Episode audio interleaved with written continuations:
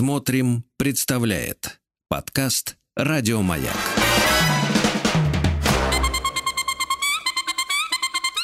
Провокация. Добрый вечер. Добрый вечер, дорогие радиослушатели. Время 17.09, 26 секунд, и вы слушаете «Маяк», а значит, вы слышите мой голос. Это «Провокация». И я, ее ведущий Сергей Насибян, психолог, как говорят, которого вы заслужили. Мы, если вдруг вы впервые слышите нашу программу и мой голос, то расскажу в двух словах о том, чем мы здесь занимаемся. Занимаемся мы здесь тем, что разбираем различные житейские ситуации, обстоятельства, в которых оказались наши радиослушатели. Ну и стараемся найти выход из этих обстоятельств. Мне кажется, что безвыходных-то ситуаций совсем не бывает. У меня есть такие, знаете, правила, что ли, которые я разработал в результате долгой работы над собой, с собой, одно из которых звучит очень коротко, емко. Каждый раз, когда мы оказываемся в каких-то обстоятельствах, мы стараемся найти выход, а это всегда подсказка к тому, чтобы мы искали не выход, а себя. Потому что вот в каждой абсолютно ситуации, когда вам кажется, что нет выхода, то это всегда означает, что вы себя потеряли незадолго до этого. А выход-то всегда есть. Но тот выход, который вы видите, как правило, вам не нравится. И вот это вот такую ситуацию мы обычно описываем как безвыходную. Я знаю, что сейчас в меня могут полететь копия по такому принципу, что вот, что вы знаете, а что, если человек потерял близкого, родного, там, ребенка, родителя? Ну, я, правда, все понимаю и и ситуации бывают разные, и я оказывался в разных ситуациях. И вот в поисках этих самых выходов, как правило, просто обстоятельства меняются. А вот для того, чтобы больше там не оказываться, нужно научиться очень быстро, резко находить себя. Это как у японских э, самураев э, точка принятия решения – это низ живота, который они все время возвращают свой так скажем, нервный и психический функционал, из которого они всегда действуют. Как каждый боксер, в общем-то, знает о том, что такое бедро. Хотя вроде бьет рукой. Ну что ж, а вы, дорогие друзья, можете нам позвонить прямо сейчас в прямой эфир, и мы поговорим с вами о том, что происходит в вашем случае. Плюс семь четыре девять пять семь два восемь семь один семь один. Это те самые волшебные цифры, благодаря которым вы выйдете в прямой эфир вместе со мной, и мы обсудим, что же такое с вами происходит. А, и я нижайше кланяюсь всегда за ту смелость, которую оказывают наши радиослушатели, потому что потом, после наших эфиров, я получаю огромное количество обратной связи в телеграм-канале и в других э, социальных сетях, на которые, кстати говоря, вы можете подписаться. Просто психолог Сергей Насибян. А сейчас есть даже, э, наконец, сделали сайт, на который вы можете всегда оставить свой отзыв. Так вот, люди пишут очень большое количество благодарности за то, что в разобранных ситуациях они узнали себя, обнаружили себя, нашли что-то очень важное. Если по какой-то причине вы не можете позвонить, пишите нам в WhatsApp плюс 7967 103 5533. Ну, а самое, наверное, вкусное и интересное сделали для вас э, наши продюсеры, это завтра у нас снова будет видеозапись, а, видеопод... запись, простите, видео подкаста «Провокация», которая пройдет вот прям завтра, в течение целого дня мы будем это записывать. И для того, чтобы принять участие в видеозаписи, вам необходимо зайти на сайт «Маяка» в раздел «Смотрим» и там заполнить э, анкету, с вами свяжутся, и вы завтра уже выйдете со мной э, на запись. Это не в прямом эфире, имейте в виду. Ну, а потом сможете увидеть себя, как и тысячи тысяч других людей. Итак, Сергей Насибян с вами. У нас есть звонок. Добрый вечер. Добрый вечер. Представьтесь, пожалуйста. Александр, 40 лет, город Заринск, Алтайский край. Очень приятно, Александр. Тоже очень приятно, Сергей Борисович. Можно просто, Сергей, расскажите, а, что привело вас к нам в эфир? А, меня привело, привело к вам в эфир э, тяжелая жизненная ситуация. В октябре 2023 года мне делали операцию на головном мозге. Операция прошла более чем успешно, со слов нейрохирургов, и все должно было вернуться в норму через месяц. Но, к сожалению, через два месяца я столкнулся с ситуацией, что в норму, э, к сожалению, определенные параметры не вернулись. Угу. Да. Сейчас нахожусь в состоянии стресса, как я думаю, либо послеоперационной депрессии. И не знаю, как правильно поставить цели, чтобы жизнь вернулась в прежнее русло. Mm. А расскажите, если бы вам не сделали операцию, что случилось бы? Я продолжал бы жить так же, как жил бы раньше. Тогда зачем нужна была операция? Ну, чтобы вернуться к нормальной жизни, жить как все люди. То есть, получается, без операции вы жили какую-то ненормальную жизнь, эта жизнь была ограничена Нет. чем-то, да? Да, она была ограничена, угу. к сожалению. Да. Угу. То есть были определенные ограничения, в результате чего врачи порекомендовали вам а, операцию, а вы согласились, так ведь? Да, так угу. точно. Отлично. А теперь какие у вас ограничения в связи с, э, я так понимаю, последствиями операции? Ну, есть. Можно прям сказать, какие ограничения, как, да? Как хотите, скажите, а что ж. Ну, после операции врачи, конечно, мне помогли, как угу. бы основную проблему они убрали, как бы, угу. но появилась другая проблема, то есть последствия операции есть угу. маленько нехорошие, о которых врачи говорили, что в течение месяца это все прекратится, но, к сожалению, не, про, не прекратилось. Скажите, какие, что произошло? Какие ограничения? Даже да, последствия. Последствия. Частичная атрофия зрительного нерва угу. и двоение в глазах. Угу. Так. Да. Вот эта атрофия зрительного нерва, двоение в глазах, э, в чем ограничивают вас? Вы не можете там водить автомобиль, читать книги. Что, что, что сейчас с вами происходит? Ну, автомобиль я и так не водил, но книги читать я могу, конечно, но я, к сожалению, не люблю читать. Хорошо. А что... Мне доставляет это дискомфорт, скажем так. Да, я нахожусь на улице. Угу, как да, бельмо на глазу, прогуливаюсь. да? Как бельмо на глазу, mm да, да, да. Угу. Пытаюсь угу. привыкнуть с этим жить, угу. но пока не получается, не дается. Угу. И из-за этого, соответственно, раздражение, злость, апатия, да, депрессия. Да, да. да, апатия, депрессия, mm. раздражение, злость, да, да, mm. да, отсутствие положительных эмоций. Mm. А, раньше, а раньше вы были такой позитивный, веселый, да, да, да. радостный. Да, обратил внимание, что после этой операции кого из меня как будто вы, вы достали батарейку. Mm. Да.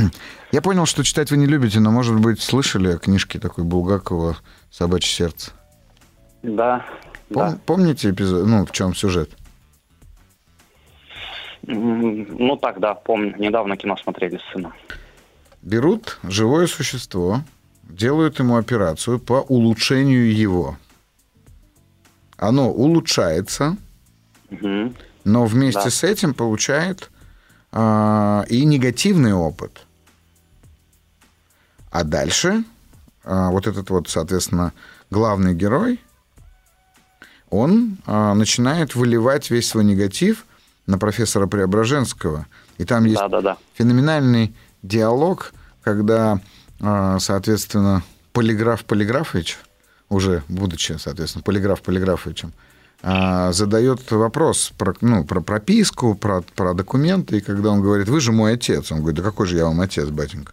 Он говорит, ну а как, вы меня взяли, я, вас, я же, говорит, вас не просил, и родственники мои ближайшие согласия на операцию не давали. То есть что он делает? Он берет и перекладывает ответственность на профессора Преображенского, помните? Да, да, да, да. Вот давайте, Александр, посмотрим на это с этой позиции. Вы согласились на операцию, то есть э, это было ваше осознанное решение, правильно?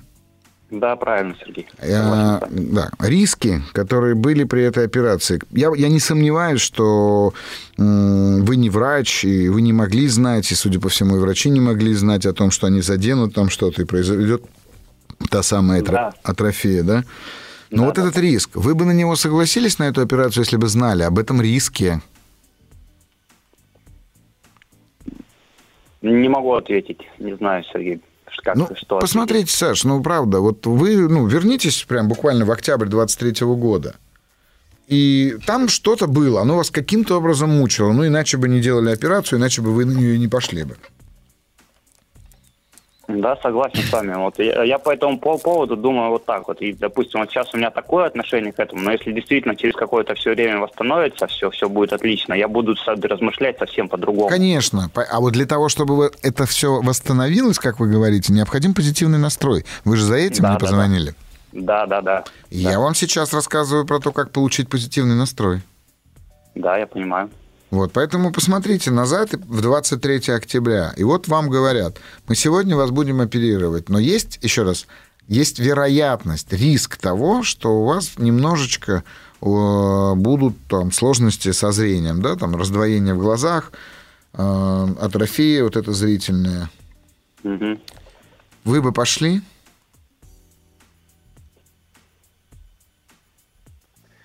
Не знаю, думаю, что нет, наверное. Не пошли бы? Нет, не пошел бы. Наверное. То есть вы бы остались с той проблемой, которая была? Потому что я к ней привык уже. Конечно. Конечно. Вы к ней привыкли и привыкли с ней как-то жить, правда? Да, да, да. Вот. И здесь вот, Александр, очень важно взять на себя эту ответственность. Понятно, что врачи могли ошибиться. Понятно, что где-то могла там, я не знаю, дрогнуть рука. Неважно, они делали очень удивительную операцию. То это знаете как, вот я ловлю себя на том, что лечу в самолете на высоте 10 тысяч метров и ругаюсь со стюардессой, там, ну, предположим, ругаюсь со стюардессой, что интернет медленный в самолете. А, а на самом-то деле это же вообще в целом чудо, что мы летим, правда? Чудо и то, что вам сделали эту операцию. Ну да, вот бывают такие последствия, Александр. И здесь очень важно, чтобы вы э, взяли на себя эту ответственность, что это сделали вы, вы приняли такое решение. И вот сейчас такие последствия. Э, нет никакого в этом чуда. В этом, правда, нет никакого чуда. Но для того, чтобы включить вот это внутреннее самоисцеление, вам необходимо взять ответственность, вам необходимо а, верить в то, что вы с этим справитесь. Да, я это прекрасно понимаю все, что я это все моя ответственность, что mm-hmm. я все закрутил этот маховик, что mm-hmm. я все это сделал, mm-hmm. да, я на, да, на врачей ни в коем случае не грешу. Так и на себя не грешите. На себя тоже не надо грешить. Вот здесь надо просто понять, что это был результат вашего решения. Вы и дальше справитесь, правда. Это может остаться навсегда. Такое может быть? Может быть. А может быть, это пройдет, там, потому что вы сейчас настроите свое сознание в таком позитивном э, русле ключей, и оно, будет, оно пройдет. Может быть, произойдет чудо, как угодно это назовите, оно пройдет. Но даже если оно не пройдет, вот то, что буквально я сказал перед тем, как вы нам дозвонились, а, искать не выход, а искать себя. Вот вы что с вами, какой вы остались, ну, скажем так, прежний, какой вы э, не затронуты эти, этой операцией? Не понял маленько. Ну, смотрите, вот вы были там, веселым, добрым, позитивным да, человеком. Да, Вам да. делают операцию. У вас двоение в глазах, у вас атрофия зрительного нерва. Но куда делся тот Александр веселый и добрый? Неужели он был добрый только потому, что у него не было этого двоения в глазах? Или только потому, что у него была та проблема, которую оперировали? Неужели она его делала таким добрым? Ну, нет, навряд ли. Да, конечно же, нет. Я поэтому и говорю, искать надо себя. Найдите себя, вот того самого Сашу. Вот я про это. Что вам нужно для того, чтобы найти себя, Саша? Если честно, минимум выйти на футбольное поле. И что, играть в футбол? Да. Вы можете играть в футбол сейчас? На данный момент нет, к сожалению. По рекомендации врачей. Ну, рекомендации врачей, потому что это небезопасно, вы это имеете в виду? Ну да, полгода хотя бы на поле не выходить после операции. Чтобы не играть, правда?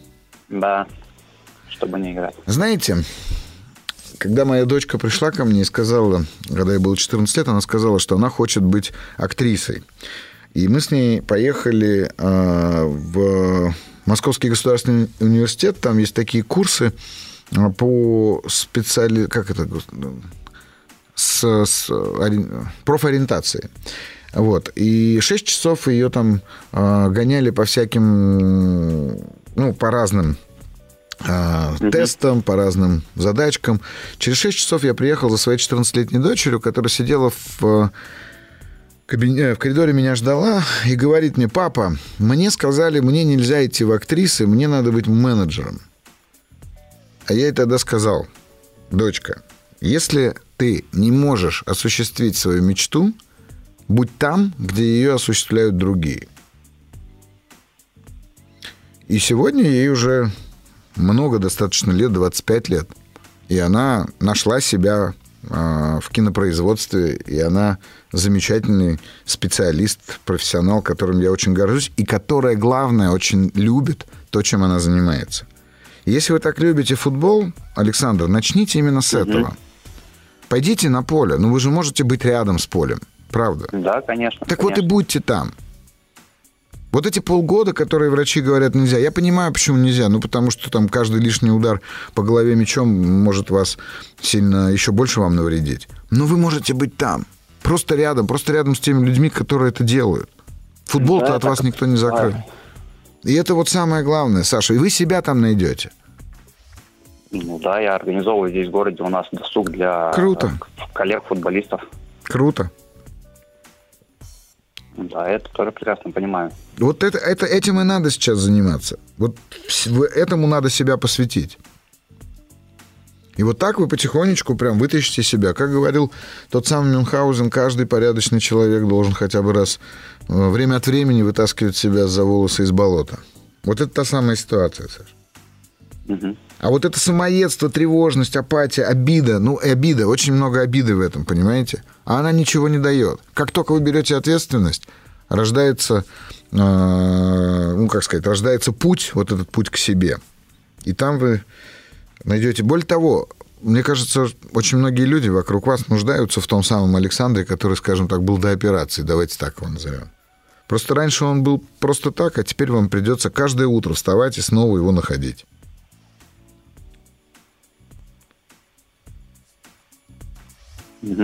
Я знаю, что такие ситуации, такие обстоятельства сильно концентрируют наше внимание на нашей проблеме.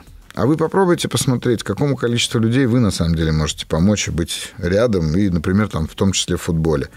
И если вы это сможете, вам, правда, станет гораздо легче. Хорошо? Угу. Спасибо вам большое, что вы не отчаиваетесь, и вы звоните, и это очень ценно и важно для меня, и для вас, и для людей, которые нас слушают. Спасибо большое, Сергей, за помощь. Спасибо вам. До свидания, Александр. Всего доброго. До свидания. До свидания. Ну, а вдогонку вот пишет мне Лена из Приморского края. Мне в 14 лет сделали неудачную операцию и подарили, в кавычках, двоение на всю жизнь. Мерзкая вещь очень мешала. Спустя 40 лет сказали, это были бессмысленные операции, их больше не делают. Конечно. Конечно, то, что делали 40 лет назад, не делают сейчас. Естественно. Ну, я думаю, что на тот момент, когда вам делали эту операцию, вы тоже, ну, если вы в 14 вряд ли принимали решение, ваши родители принимали это решение. Но есть такая ситуация, вот она есть как есть. Знаете, у моего друга близкого нет правой руки. И мы с ним однажды заходим э, в Индии, путешествовали в горах, и заходим в магазин в деревушке, в которой мужчина продает, а там же в Индии очень много людей, которые попрошайничают. И очень часто они подходят, показывают отрезанную руку какую-нибудь и просят деньги. Когда они к нему подошли, он им тоже показал руку, и как бы не мой вопрос, типа, с чего вдруг? Они очень сильно удивились, хотя я в Индии видел разных инвалидов. Правда. Так вот, а, мы с товарищем с этим заходим в магазин, где музыкальные инструменты, и он мне говорит, хм, знаешь, говорит, я так рад, что у меня нет правой руки. Я говорю, почему? Он говорит, потому что если бы у меня сейчас была бы правая рука, я был бы очень расстроен, что я не умею играть на этих музыкальных инструментах. Это очень э, трогательно было, потому что мы с ним много очень путешествуем и ходили в горы, ходили в связки в горах, и я всегда ему доверяю так, и, и мне все время кажется, что у него есть эта правая рука, я все время пытаюсь ему что-нибудь туда положить. Вот, и поэтому по-разному можно к этому относиться, правда. Да я понимаю, это неприятно, но это уже есть как факт, и если мы не способны это принять, то это будет мучить нас всю нашу оставшуюся, оставшуюся жизнь. Однажды в Гималаях я поднимался на, высоко в горах, я поднимался, чтобы посмотреть такое уникальное место, которое называется «Долина цветов». Это был один из самых-самых трудных подъемов моей жизни.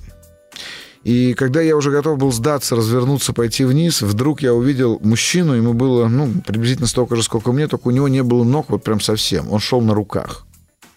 Но он уже спускался снизу, сверху. И он, улыбаясь во все свои 32 зуба, сказал мне, там так классно, тебе понравится. И, и в тот момент я понял, что думать о том, что я устал, что у меня болит колено, голова, кружится у меня там что-то, ну, как бы не пристало, когда есть люди, которые способны без ног подняться туда, куда мне трудно. Да, трудно, и ему трудно, поверьте, но Поэтому, друзья мои, надо в этом смысле брать на себя ответственность, иначе мы не выкарабкаемся из этого самоедства. Ну что ж, мы продолжаем. А вы звоните нам по номеру телефона плюс семь четыре девять пять семь два восемь семь один семь один. Прямо вот в прямой эфир. И мы поговорим о том, что происходит с вами, у вас. И, глядишь, это будет полезно. Полезно не только нам с вами, но и тем, кто нас слушает. Также пишите WhatsApp плюс семь девять шесть семь сто три пять пять три три. Вот как раз пришел такой вопрос.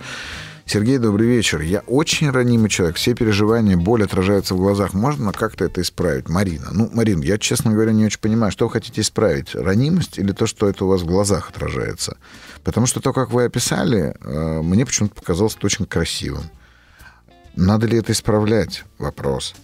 Ну, вот правда, посмотрите. А если вы, например, ранимостью э, считаете такую близость ваших эмоций, то есть чувственность вашу, то это тоже часто бывает э, гораздо большим плюсом, нежели минусом.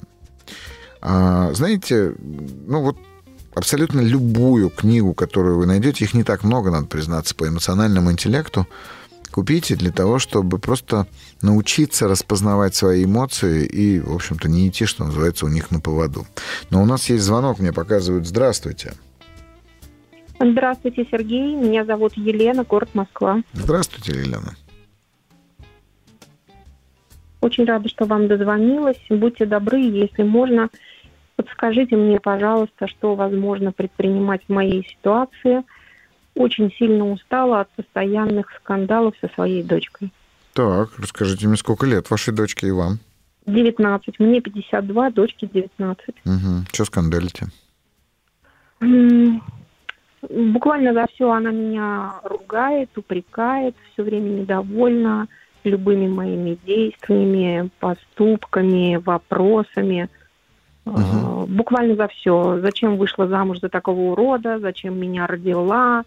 А, почему ты тратишь деньги куда-то? Угу. Зачем ты выглядишь лучше? Меня бесит, говорит, что мать лучше выглядит, чем дочь. Ну, в общем, а, буквально за все. Угу. Если молчу, не реагирую, раздражается, что я молчу и кричит, что тебе нечего сказать. Если пытаюсь что-то комментировать, а, там может упрекнуть, что ты тупая, ничего не соображаешь.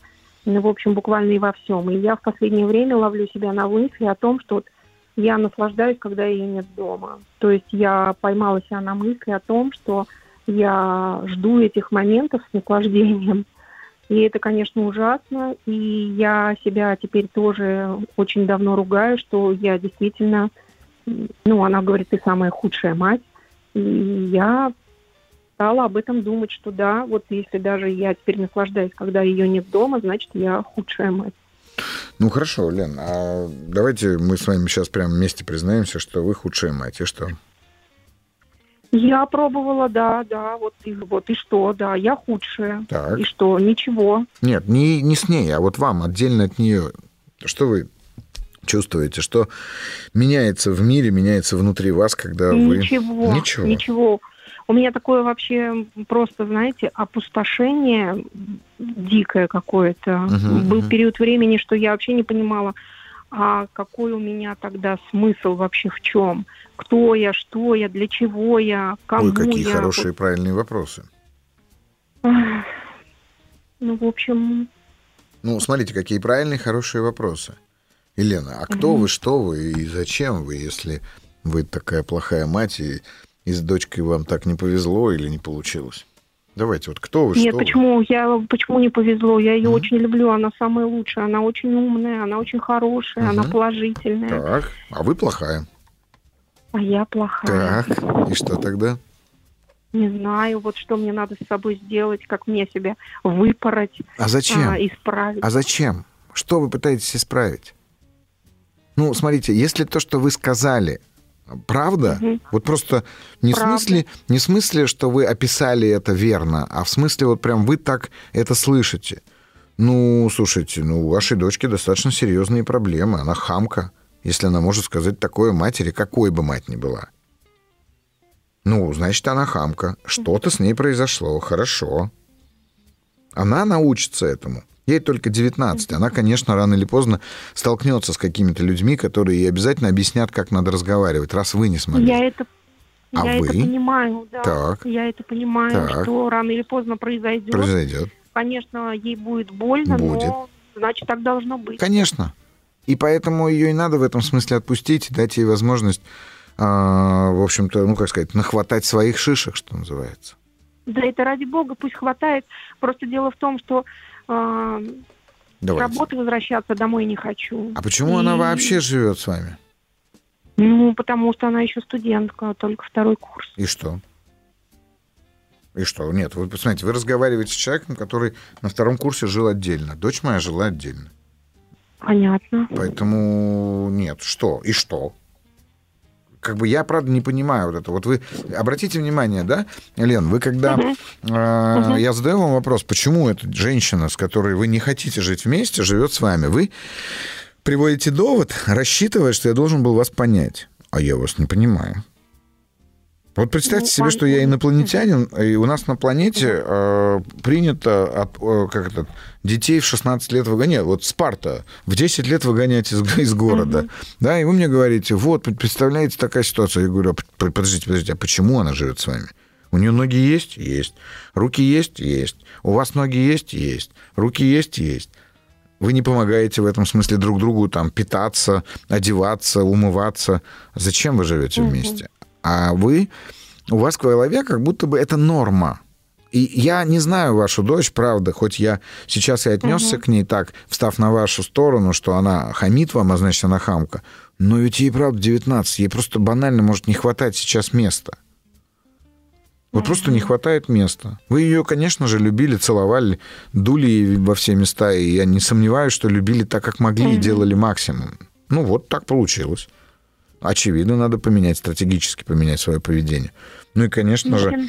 надо сесть и сказать, доченька, ты вообще прекрасная, замечательная, вот самая умная, самая прекрасная, самая замечательная. И пора бы нам разъехаться. Ну, Финансовая независимость, э, у нее нет пока финансовой независимости. Она учится на очке. Мгм, так, и что? Учится. Ну, я понимаю, что учатся. Ну, есть общежитие, есть масса разных вариантов. Я не знаю, вот вы 19 учились, Да. а вы учились где? В Ну, институте. В институте, отлично. Жили с родителями, так? Да, да, Отлично. конечно. Вот для того, чтобы жить с родителями, вы себя как бы как вели? О, слушайте, я до сих пор боюсь своей маме перечить. Ну, очевидно, да, что, ну, то есть для того, чтобы жить с родителями, надо было, так сказать, просто, ну, как сказать, законы общежития с родителями выполнять, Да. правила. Ну вот, Да, а она их не выполняет. Ну, значит, она, очевидно, готова рискнуть большим. Понятно. А вы вспомните Ну. себя в 19, вы хотели жить отдельно от родителей? Нет. Почему? Ну, такие Страшно? стандарты еще были. Там я мечтала закончить учебу, выйти замуж. Мгм. И когда я выйду замуж, Мгм. тогда уже, конечно же, жить самостоятельно, отдельной семьей и так далее. И такие мысли были. Ну, опять с мужем, да? Не одна. Да, Мгм, да, да, мгм. да, конечно. А почему? Ну, Вот мы с вами ровесники. Скажите, Мгм. почему? В смысле, я, вот здесь я как раз вас понимаю, потому что когда нам с вами было по 19 лет, жить одному было вот прям сложно. Ну, тогда Ну, просто банально квадратных, квадратных метров не было столько. Мгм. Но было общежитие, я жил в общежитии. Потом снимал комнату, потом снимал квартиру. Ну, я поэтому вот как бы вам задаю эти вопросы, чтобы вы посмотрели, вам ведь тоже было 19, и ей 19, ее надо, конечно же, поставить перед выбором, чтобы она поняла, что она, например, там сейчас не может а, позволить себе жить самостоятельно, но она же может у- уйти с, с учебы и пойти работать, правда? Достаточно сложно. Вуз сложный, и когда находится дома, она все время за уроками. Так нет, она же может уйти и пойти работать. А, ну это да, может.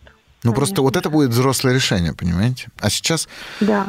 у нее, конечно же, стресс, у нее, конечно же, нервы. И я не знаю, на кого там она учится, хотела ли она на это учиться, да? Но очевидно, что она на вас выплескивает свое собственное недовольство жизнью. Да, да, именно тоже. Ей больно, так, ей да. больно, потому что вы как два ежа, которые в одной коробке находитесь и колите друг Да. друга. При этом понятно, что вы, очень- вы очень стараетесь, но ничего не можете с этим сделать.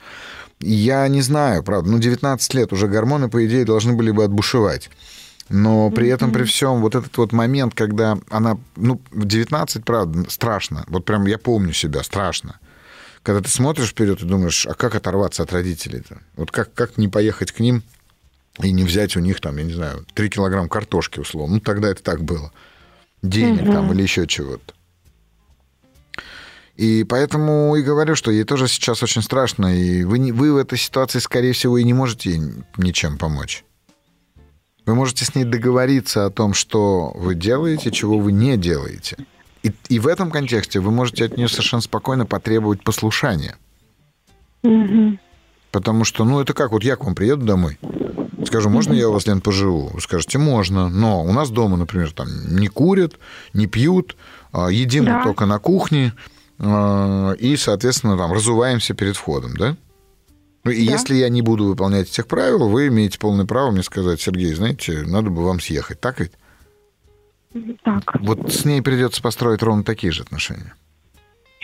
Я просто, может быть, неправильный вектор какой-то для себя выбрала, подумав уже, что мне что-то нужно в себе вот менять Не нужно а, вам ничего себе менять. Живите и Я вам- наслаждайтесь. Спасибо вам огромное. Живите и наслаждайтесь. Вам 52, представляете, она же смотрит на вас. Я, я помню, вот мне сейчас тоже так, столько же, сколько вам. Мне настолько Мгм. нравится свой возраст, что я бы ни, ни при каких обстоятельствах не хотел бы оказаться в 20, 25, 30, 35. Потому что тебе 50, ты уже много чего сделал, уже, по сути, большая половина жизни пройдена. Ты, тебе Да. все можно.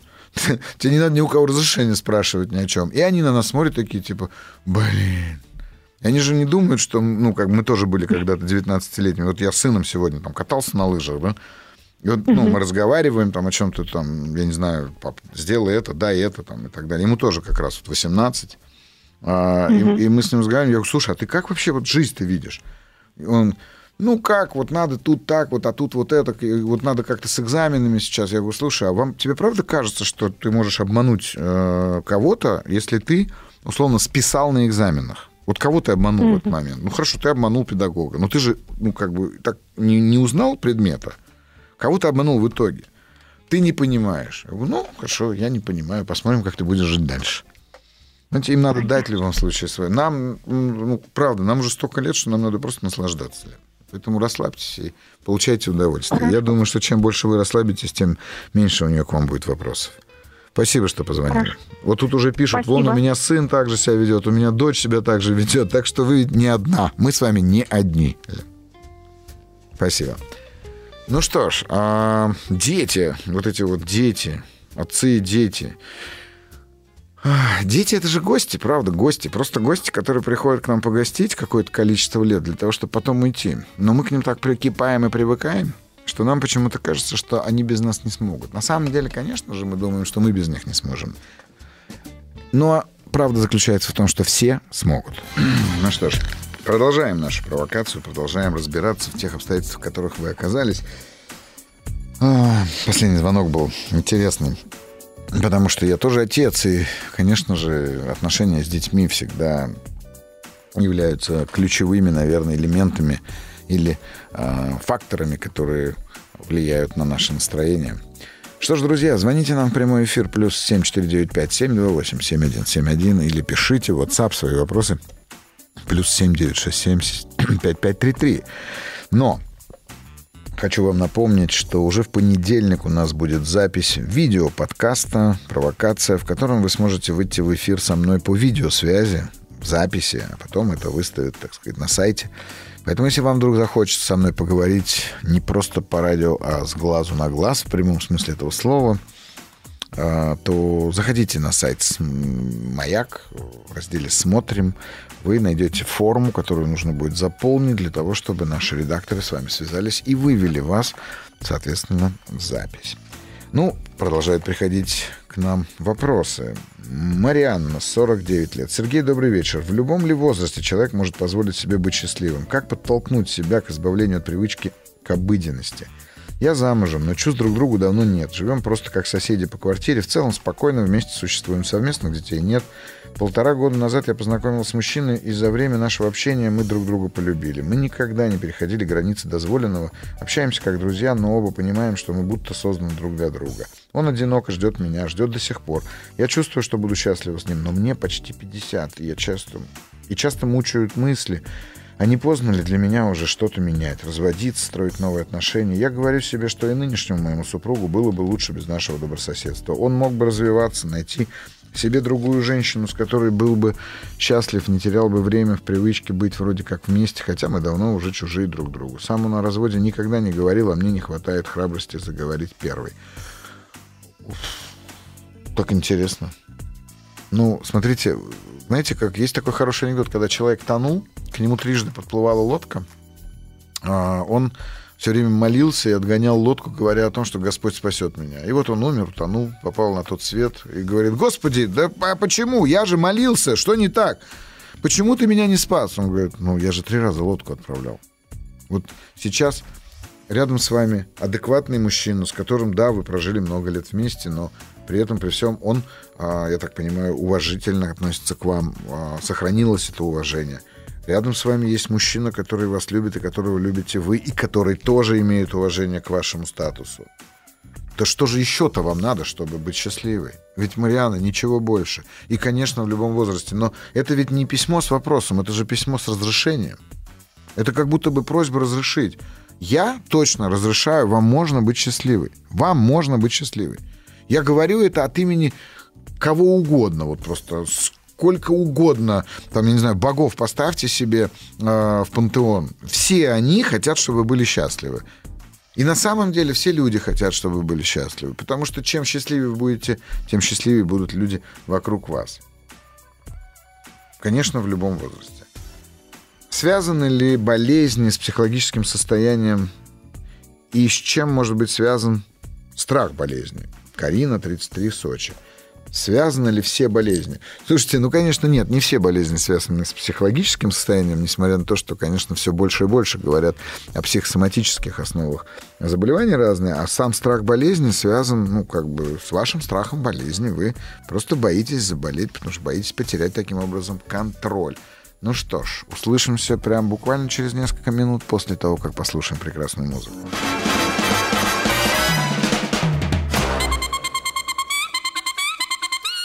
Провокация. 18.11, суббота. Провокация. Сергей Насемян, психолог, которого вы заслужили, как говорят наши слушатели. Что ж, дорогие друзья, если вы еще не взяли телефон и не набрали, то скорее берите телефон, набирайте плюс 7 495 728 7171, и мы разберем ту ситуацию, в которой вы оказались. Ну, или, или пишите в WhatsApp плюс 7 967 103 5533. Также, также на сайте «Маяка» а, в разделе «Смотрим» вы можете заполнить форму, благодаря которой вас пригласят в понедельник на запись видеоподкаста видеоподкаста «Провокация», в котором мы с вами поговорим с глазу на глаз. Ну, или, или тоже подписывайтесь на мои каналы, телеграм-каналы, подписывайтесь на все остальные социальные сети. А, психолог Сергей Насибян, в общем-то, где я часто достаточно делюсь своими мыслями, идеями, рассказываю о каких-то событиях, которые будут, анонсирую какие-то события, тренинги, мастер-классы там, и так далее. Вот, поэтому э, давайте звоните скорее, и мы будем с вами говорить. А вот сейчас мне пишут, а, из Уфы. Мне 45, жене 42, трое детей, 13, 18, 20. Недавно узнал, что жена влюбилась. Не ругался, не ворчал, обнял за плечо и сказал, надо это заканчивать. Я считаю, что обижаться любой дурак может, а ты попробуй пойми. Вот думаю теперь. А я теперь буду думать, что вы имели в виду, когда написали. Начиная с того, что вы имели в виду, надо заканчивать. Это, соответственно, влюбленность или надо заканчивать это ваши отношения семейные и, соответственно, уходить к нему. Или вы имеете в виду, думаете, теперь стоило ли так делать. Слушайте, знаете, когда вы... Ну, тут еще тоже очень важный момент, как мы узнаем об этом, но важно понимать, что когда человек... Э, как бы мы узнаем о том, что у человека есть э, какой-то роман на стороне, у нас всегда есть, в общем-то, четыре варианта развития событий. Понять, простить, оставить, ну, в смысле, остаться с ним. Простить и не остаться, не простить и остаться, и не простить и не остаться. И вот э, важно понять, как бы результат какого из этих выборов, этих сценариев э, будет э, для вас э, наиболее эффективным с точки зрения счастья. Ну что ж, у нас есть звонок. Добрый вечер. Алло. Здравствуйте. Здравствуйте, Сергей. А, меня зовут Виктория, я из Челябинска. Звоню вам вот с каким вопросом. А, у меня тревожное расстройство диагностировано психотерапевтом. Угу. И это тревожное расстройство Ага. у меня уже достаточно давно, то есть э, пять лет я им страдаю, и за эти пять лет у меня уже появились проблемы со здоровьем, то есть проблемы с а, желудочно-кишечным трактом, сердечно-сосудистой системой. А, м, Психотерапевт лечит таблетками. Мгм. Таблетки не особо помогают, но они купируют как бы тревогу, но а, панические атаки, какие-то Мгм. тревоги, страхи, слезы, Мгм. они все равно не проходят. Мгм. Вот у меня такой вопрос, куда мне двигаться дальше, чтобы а, как-то наладить свою жизнь, потому что жизнь из-за этого тревожного расстройства, из-за того, что плюс а, возникают всякие проблемы здо- в, в плане здоровья, она м, гораздо снижена, чем была раньше. В каком смысле еще раз? Уровень жизни. А, уровень жизни, да, конечно. Да. Мгм. Мгм. Активность, Да, безусловно. трудовая Сколько вам лет, Виктория? общение. 37, 37. да. И вот вы, соответственно, ну, как сказать, разбираетесь э, с этим уже пять лет. Да. Пробовали ли когда-нибудь... э, я. Пробовали когда-нибудь э, подходы краткосрочной стратегической терапии или когнитивно-поведенческой терапии? А, Вы знаете, когнитивно-поведенческая терапия была совсем недавно, то есть я нашла психотерапевта, который сказал, будем работать в КПТ. А, Я очень обрадовалась, потому что читала про этот метод, что он достаточно эффективен в моем случае. Но почему-то этот КПТ был не таким, как- каким он написан вообще в источниках, про которые я читала. То есть это было просто общение, общение про мои мысли, мы не вели никакие дневники. А, ну, как-то так. Мгм. просто было общение, как вести близким себя в ситуациях, когда мне нехорошо, то есть были разговоры с мужем, я не, не поняла, что это КПТ. Вот конкретно КПТ, получается, что не было.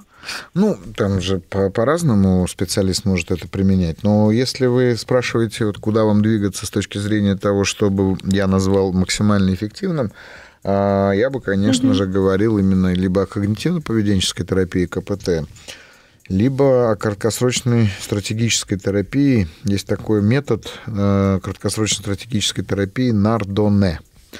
А, Это фамилия э, человека. Вот, и в ней есть, э, ну, на мой взгляд, достаточно эффективный способ работы с этим.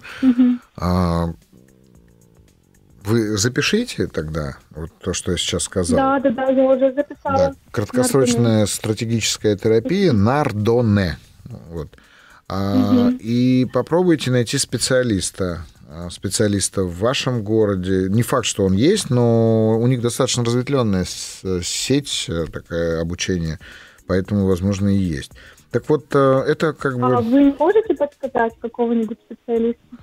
Я не Может быть, могу по подсказывать э, в эфире каких-либо специалистов, и вот поэтому не буду вам сейчас так говорить. Я вам сказал, как бы как метод, куда бы вам стоит посмотреть. Мгм. Вот, очень эффективный, на мой взгляд, ме- метод.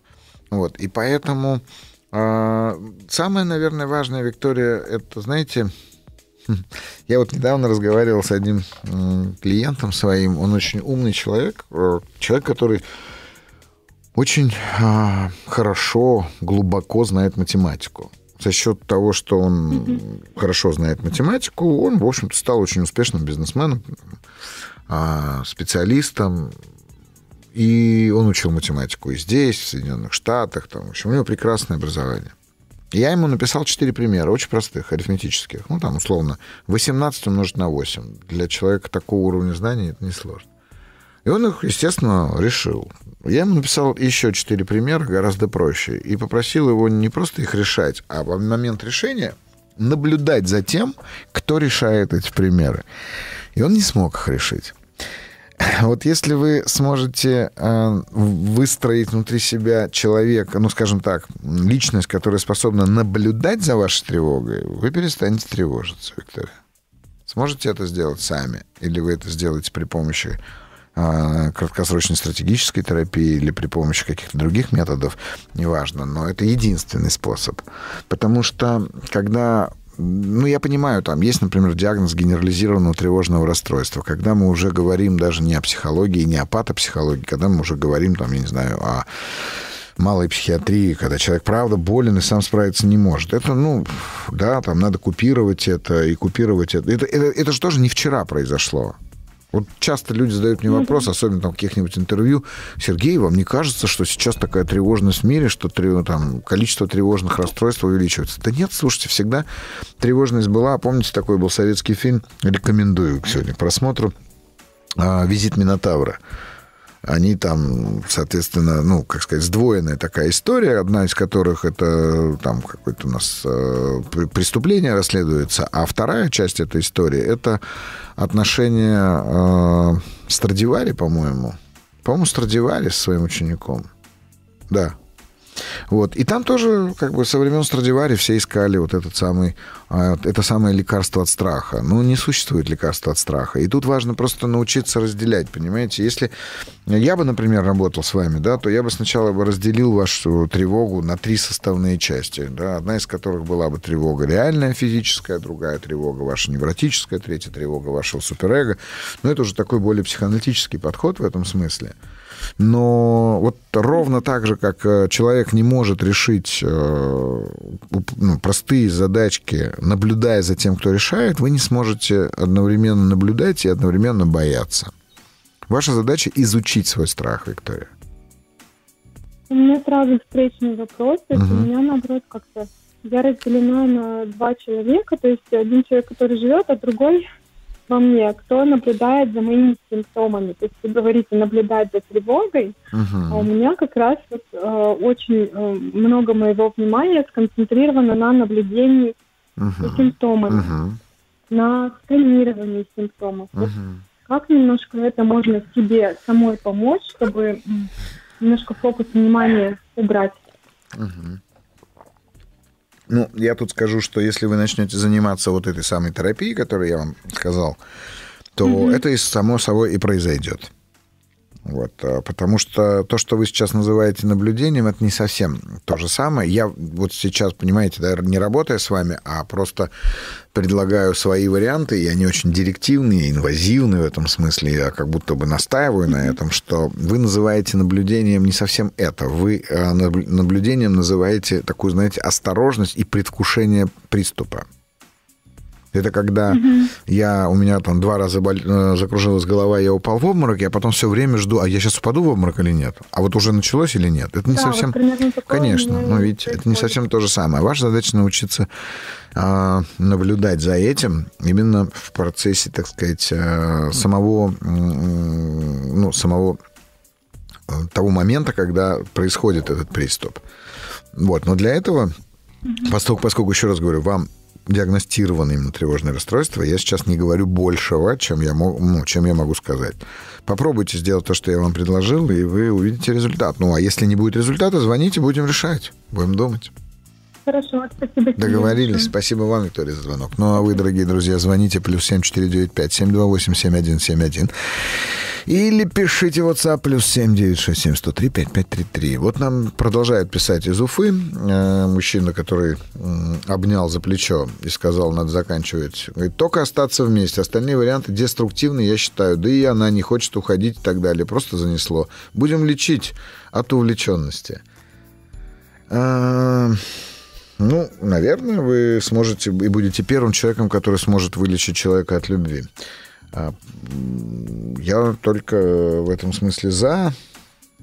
Будьте просто максимально внимательны к самому себе в моменты такого лечения. Алексей пишет. Бурятия. Я с дочкой живу, наша мама влюбилась. Ничем вы мне не поможете, но здесь пожестче. Знаете, Алексей, а я же не смогу вам помочь. Более того, потому что вы и помощи-то не нуждаетесь в этом смысле. Ваша мама влюбилась, да, понимаю. Ну, такое бывает. Сергей, добрый вечер. 53 года, Валерия. 6 лет назад на моих глазах за несколько минут умерла моя старшая сестра. Мы жили вместе. Я одна все это пережила. Но с тех пор страх внезапной смерти преследует периодически. Родственников нет, живу одна. Так как, как это побороть? Стараюсь отвлекаться, но нет, нет. Опять переживаю эти эмоции, не получается отпустить эту ситуацию. Спасибо. Знаете, Валерия, так вот по смс конечно, сложно что-либо сказать. Во-первых, с одной стороны, безусловно, вы травмированы таким переживанием, но вот успели ли вы ее пережить? Поэтому, если вы спрашиваете, как, то я скажу так, сходите, пожалуйста, к психотерапевту, проживите вот это горе, которое вы прожили, потому что Понимаете, при, причины а, для внезапной смерти, ну, они как бы у нас у всех одинаковые. И вне зависимости от того, умер у вас кто-то на глазах или не умер. Просто непрожитое горе, которое вы не прожили в связи с потерей сестры, может как раз-таки усиливать вот эту вашу тревогу. Поэтому начните с того, чтобы пережить горе и отпустить ее. Ирина, Сергей, спасибо вам за вашу передачу. С большим вниманием слушаю. Очень помогает большими буквами. Заметила, что даже тембр вашего голоса действует успокаивающе. А, гла... а главное, знание вопроса. Челябинск. Спасибо большое, Ирина, за такое. Визит к Минотавру. А я как сказал? А Матти учил Страдивари. А я сказал? Я так сказал, визит к Минотавру, да? А. Угу. Да, спасибо большое, что помогаете. Вот. А, визит Минотавра, я сказал. А там к Минотавру. Ну да, да, классное кино. А, добрый день. Пропало уважение к мужу. Мало зарабатывает, на мой взгляд, не напрягается. Были финансовые проблемы с его стороны, пришлось расхлебывать моими средствами. А он говорит, что я недостаточно уделяю ему внимания. По сексотипу разные. Мне не нужно часто, а ему хоть каждый день. И когда он меня обнимает, просто мне кажется, как будто домогается. Это раздражает сильно. Светлана, 37 лет. Ну, Светлана, Слушайте, знаете, я считаю, что отношения, особенно семейные отношения, строятся на, стоят такие на трех китах. Это, соответственно... А, кстати, это не только я так считаю, это в индийских трактатах, в том числе в Камасутре описывается, что у нас любовь делится на три категории. Греки делили на восемь, не будем сейчас туда уходить, а вот три. И, значит, соответственно, первое — это сердце к сердцу, это само чувство, страсть, любовь. Это а, телесное, ну, это уже понятно, что, куда, к чему, и голова к голове, это где интерес. И вот если перевести на, наверное, на более психологичный язык, то мы говорим об а, уважении, о любви, как о чувстве, вот, и о телесном контакте, то есть о приятии, когда вот вас трогают, и вам приятно. Вы знаете, если, на мой взгляд, все можно пережить, когда остается уважение и интерес –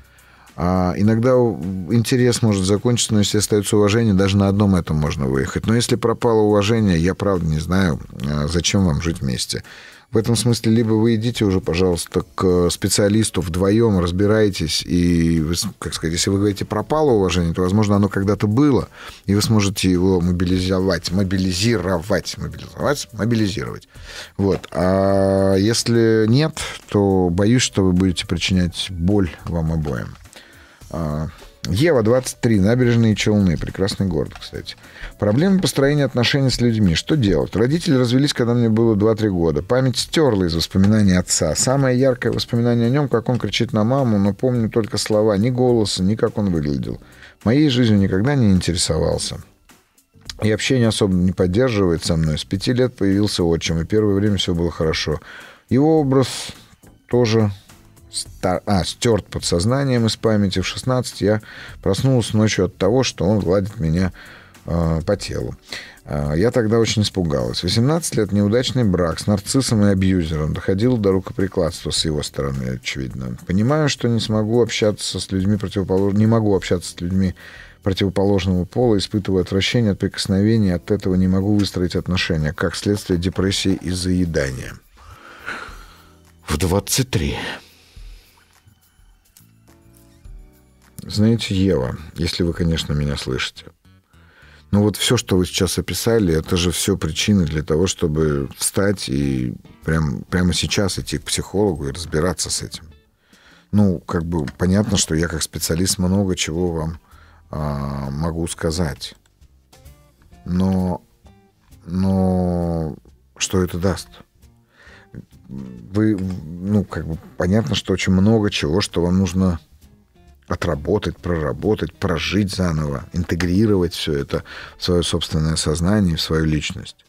Но сделать это самой будет очень сложно.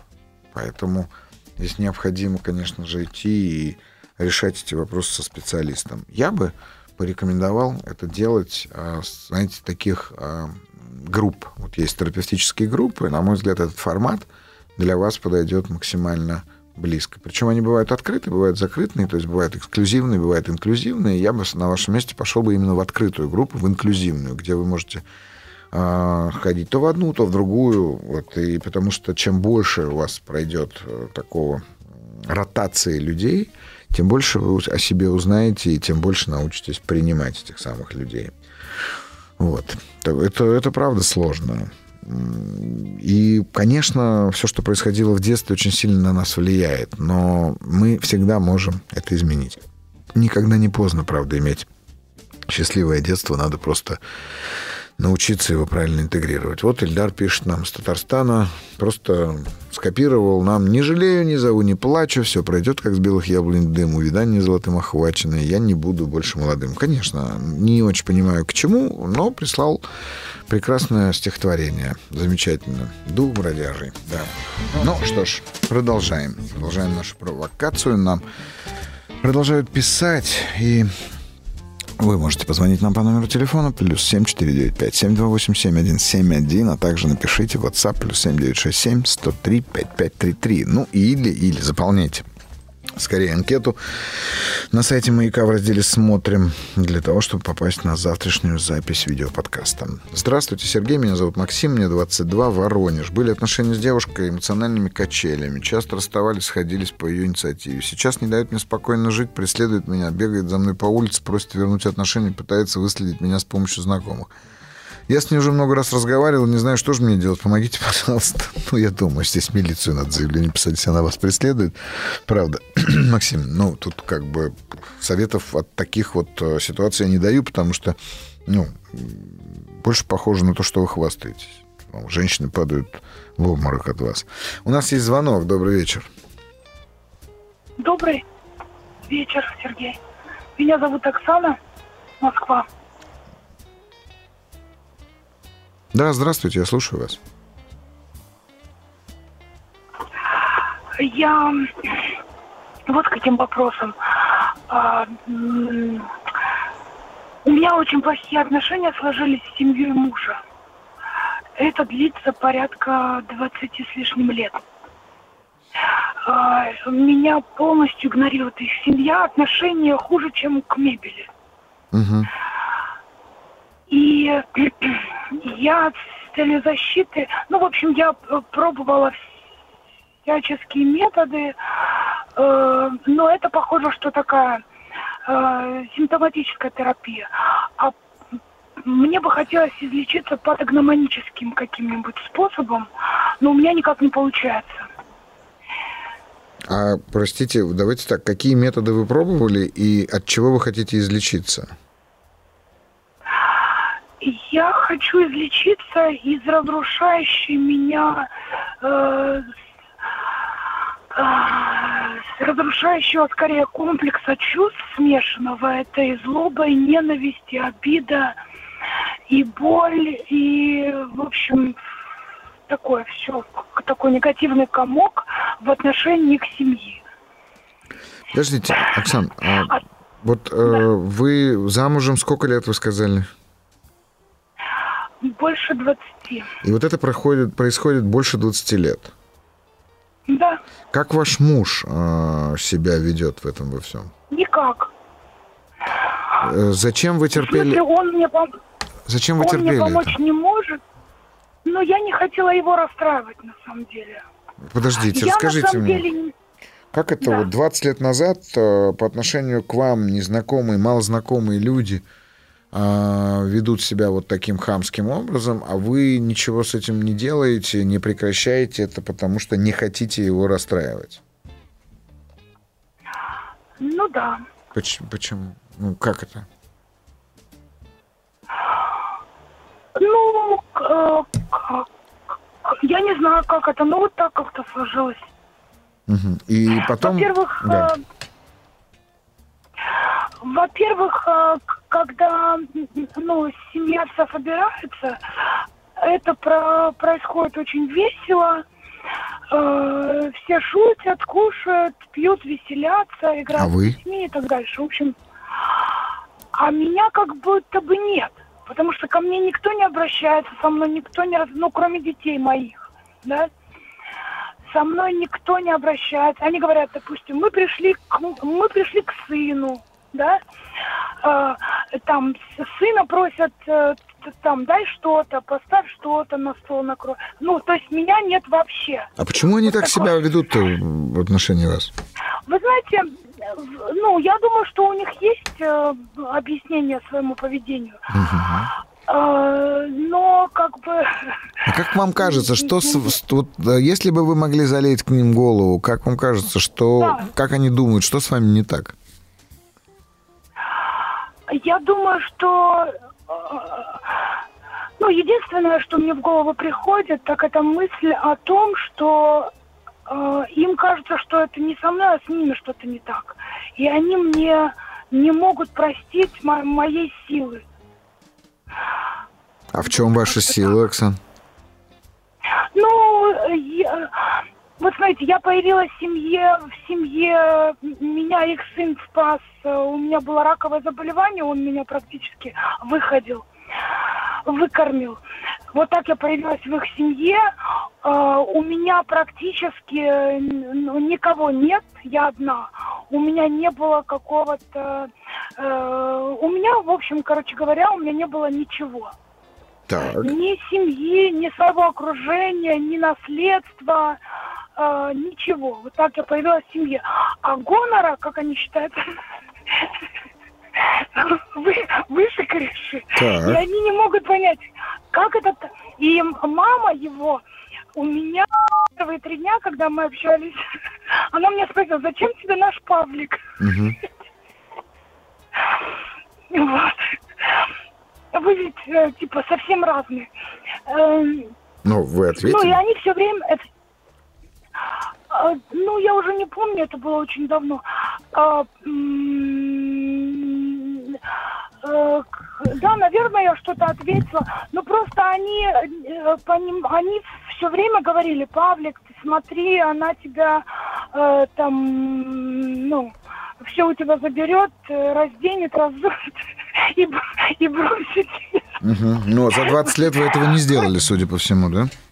А, Ну, больше, чем 20. М, Во-первых, во-первых, у них э, трое сыновей, да, и э, с моим появлением э, я своего мужа, который в семье обладал статусом такого лузера, неудачника Мгм. и, в общем, вот все такое, я как бы он у меня он у меня вышел на первое место в семье, и через там десяток лет это, это оценила сама, ма- сама его мать и сказала, ну, неожиданно так как-то. Я просто была свидетелем не- не- не- э, разговора их. Ну, как я говорю, всегда они ко мне как к мебели относятся.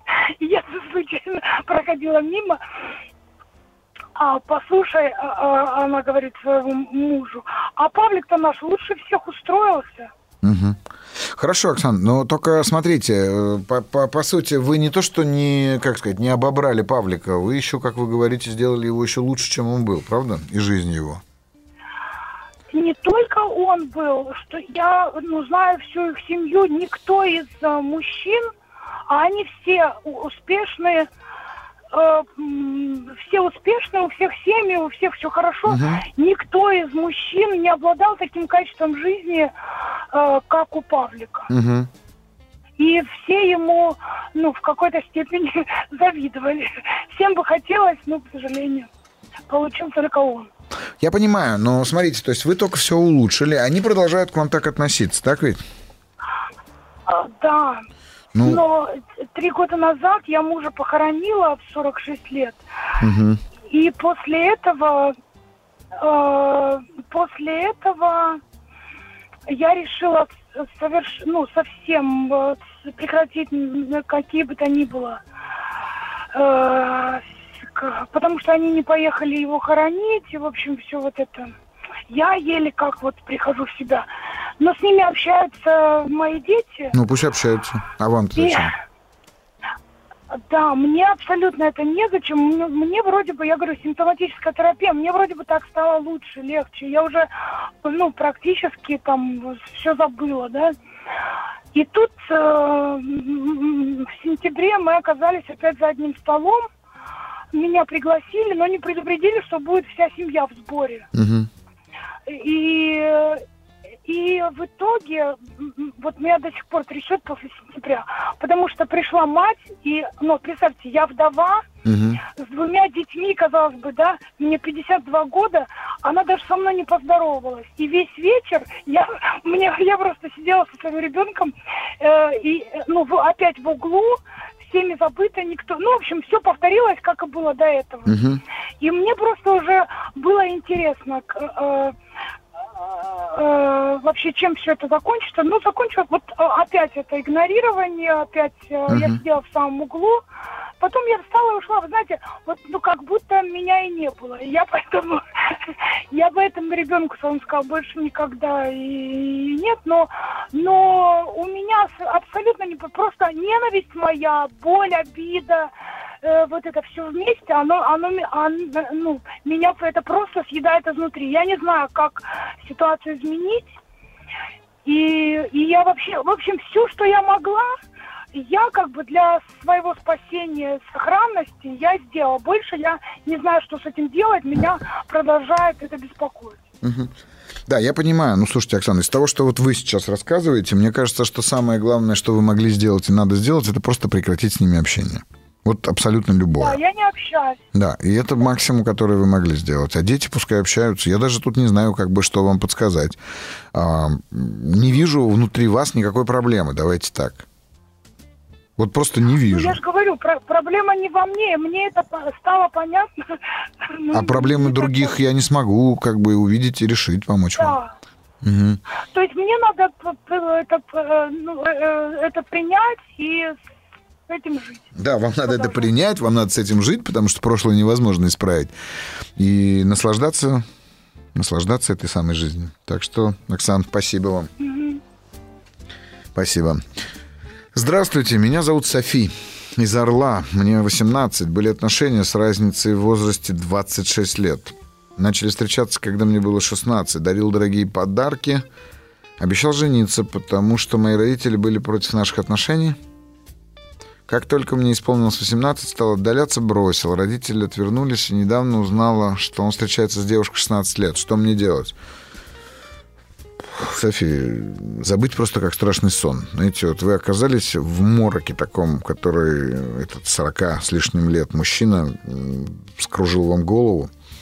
Наверное, это было красиво. Просто вот постарайтесь забыть как страшный сон. И никогда близко его к себе не подпускайте. Если спрашиваете, что вам делать. А если ей 16, то и вы ее знаете. Ну что ж, тогда у нее есть тоже родители мне кажется, что это уголовно наказуемое, в общем-то, действие, поэтому здесь я не знаю даже, что сказать. Я не понимаю таких мужчин, и даже нечего прокомментировать. Надеюсь, что вам удастся сохранить отношения с вашей семьей, с вашими родителями. И главное, знайте, что с вами все в порядке. Услышимся через пару минут. Что ж, продолжаем. А, здравствуйте, Сергей. Какие есть оптимальные, безопасные места для знакомства с потенциальным молодым человеком для знакомства встречи, слэш, на ваш профессиональный взгляд, на улице, в транспорте или многоточие? Слушайте, я вот честно скажу, я не а, знакомился с молодыми людьми ни разу. Поэтому я не знаю, где они водятся, вот эти вот адекватные молодые люди. Вот. Но мне кажется, что вот, на мой взгляд, вообще не важно, социальные ли сети, или транспорт, или в гостях где-то. Важно, чтобы люди знакомились, важно, чтобы люди общались, важно, чтобы люди как можно больше друг о друге знавали, узнавали, узнавали, узнавали. А, поэтому надо просто знакомиться. Как знаете, э, помните, как отец Д'Артаньяна провожал Д'Артаньяна в Париж? И он рассказывал, там сейчас времена такие, сынок, что дуэли запрещены, а вот когда-то они были разрешены, там есть специальные места там и так далее. И когда Д'Артаньян, соответственно, встретился с мушкетерами, разговоры, говорит, почему вы деретесь потому-то, а вы, а потому-то, Портос говорит, а вы, ну, я дерусь, потому что я дерусь. И вот здесь тоже надо знакомиться, просто потому что надо знакомиться. А, Сергей, мне понравился ваш ответ той женщине, перенесшей онкологию. Мне стало ее так жалко, что передать трудно. Зачем же она позволила так относиться к себе? Это низкая самооценка, пожалуйста, объясните, если сочтете нужным. Ну, конечно, низкая самооценка, конечно, ну, есть люди, которым кажется, что если они вдруг э, станут о себе заявлять, то а, с ними просто никто не будет общаться, их отринут, отвергнут, оставят одних. Это, наверное, один из самых главных наших страхов. А мне кажется, что в этом смысле вот мы все же ищем какой-то высшей справедливости, ищем правильности, праведности, ходим в храмы, читаем литературу, а, стараемся духовно развиваться, но по сути ведь нет ничего более важного, чем наше внимание друг к другу, наша забота друг о друге. И вот то самое милосердие, о котором я так часто говорю, ну, я в этом смысле тоже очень сильно романтик. Вот, в связи с чем я предлагаю вам посмотреть в эти выходные кино. Кино называется PK, две буквы, английский PK. Вы можете просто набрать, как вы слышите, в кинопоиске и увидите это или в интернете. А, называется PK. Про... Это индийское кино. Там даже есть три песни и один, по-моему, танец или пару танцев. Но это не такое индийское кино, которое, к которому вы в какой-то степени привыкли, типа танцор диска, там, Зита и Гит. Нет, знаете, индийский кинематограф, конечно, фантастически скакнул и стал совершенно другим. Вот есть очень много хороших фильмов у них. И вот «Пике» мне очень нравится этот фильм. Я его недавно совершенно случайно так получилось, что пересмотрел а про то, как парень, инопланетянин, попадает на Землю, ну, естественно, в Индию, и он начинает сильно удивляться тому, как устроены наши отношения. Что все люди уповают на Бога, на какую-то справедливость, правильность, праведность, но при этом делают больно в таких мелочах. Но его, вот его путь как раз заключается в том, что он влюбляется, естественно, в земную девушку – узнает о том, что ее любит другой, она любит его, но они не смогли быть вместе. И вот как он их соединяет. И вот главный урок, по сути, его присутствия на Земле, что самое важное в любви — это умение отпустить. Это я как раз, наверное, отвечаю тому мужчине из Уфы. Иногда бывает такое, что когда человек полюбил, а вы любите его, Отпустить единственный вариант. И с вами был Сергей на себя. Мы услышимся через пару суббот на третью, потому что я отъезжаю в командировку. Берегите себя. Был рад с вами провести эти два часа. Всего вам самого хорошего. До свидания.